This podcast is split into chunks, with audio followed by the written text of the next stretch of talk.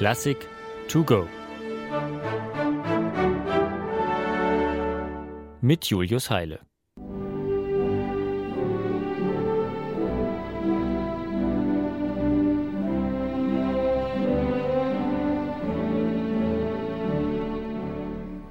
Na, singen Sie schon mit? Dann gehören Sie wahrscheinlich zu den Millionen Menschen, die jedes Jahr die berühmte BBC Last Night of the Proms aus London an den Fernsehbildschirmen verfolgen. Die Musik zu dieser heimlichen Nationalhymne Englands stammt von Edward Elgar. Und der hat natürlich auch noch anderes komponiert als diese festliche Ohrwurmmelodie. Zum Beispiel das hier.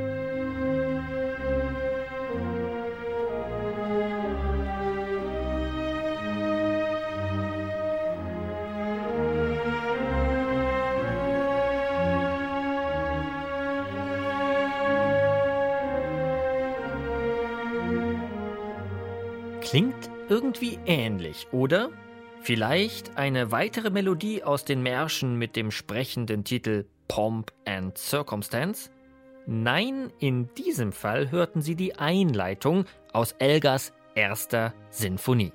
Ja, konnte denn der gute Mann etwa nur hymnisch, glorios, imperial? Natürlich nicht.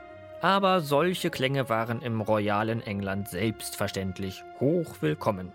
Das British Empire versicherte sich immer wieder gern seiner Triumphe. Und einer davon war neuerdings Edward Elgar selbst.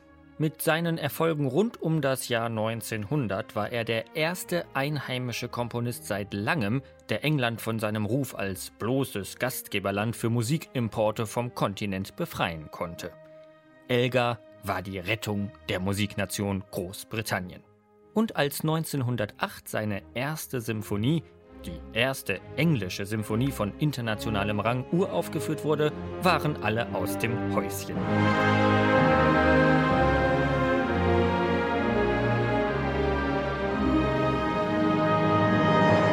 Der Dirigent Hans Richter, der immerhin Sinfonien von Brahms und Bruckner aus der Taufe gehoben hatte, erklärte das Werk glatt zur größten modernen Symphonie nicht nur in diesem Land. Gut möglich also, dass King Edward Elgar ein wenig auch sich selbst feierte.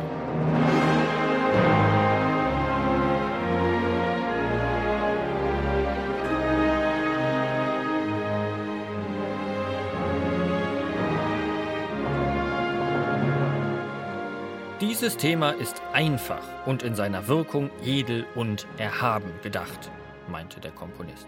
Eine Art idealer Ruf jenseits der schäbigen Alltagswelt. Und weil eine Sinfonie das Publikum möglichst aus letzterer entführen soll, durchzieht dieser ideale Ruf auch das ganze Werk wie ein musikalisches Motto. Immer und immer wieder tauchen die Töne des zeremoniellen Gesangs in den vier Sätzen der Sinfonie auf.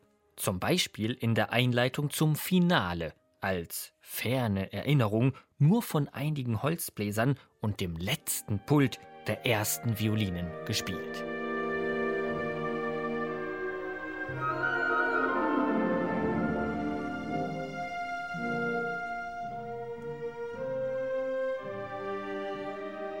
Mit solchen Klammern und Querverbindungen über die Sätze hinweg zeigt ein Sinfoniker, dass er seinen Beethoven, Brahms und Bruckner gut studiert hat. Denn eine überwältigende Sinfonie will immer auch konstruktiv durchdacht sein. Besonderes Geschick als Notenarchitekt beweist Elgar dabei noch durch Spielchen wie diese. Prägen Sie sich doch mal die folgende Figur der Violinen im zweiten Satz der Symphonie gut ein.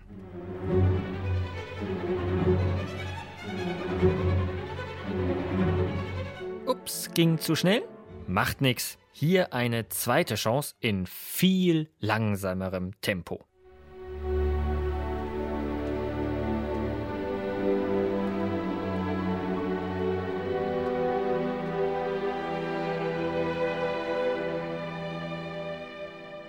Das war nun allerdings schon der dritte Satz, dessen Thema tatsächlich auf den gleichen Tönen wie im zweiten Satz beruht.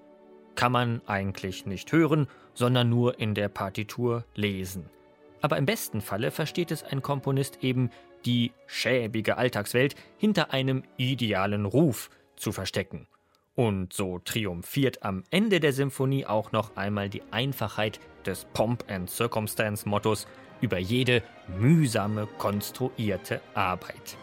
Die Industrienation England, die Heimat der Dampfmaschinen, Eisenbahnen und Baumwollspinnereien, hatte endlich ihr musikalisches Exportgut gefunden.